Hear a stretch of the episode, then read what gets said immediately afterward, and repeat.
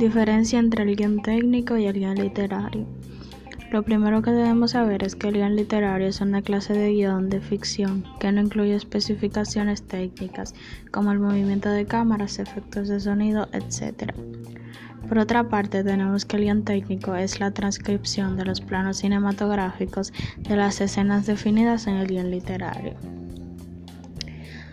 Como se puede apreciar en las definiciones, la principal diferencia es que el guion literario es el elemento por el que se inicia la filmación, mientras que el guion técnico responde directamente a la acción que el director quiere ejecutar.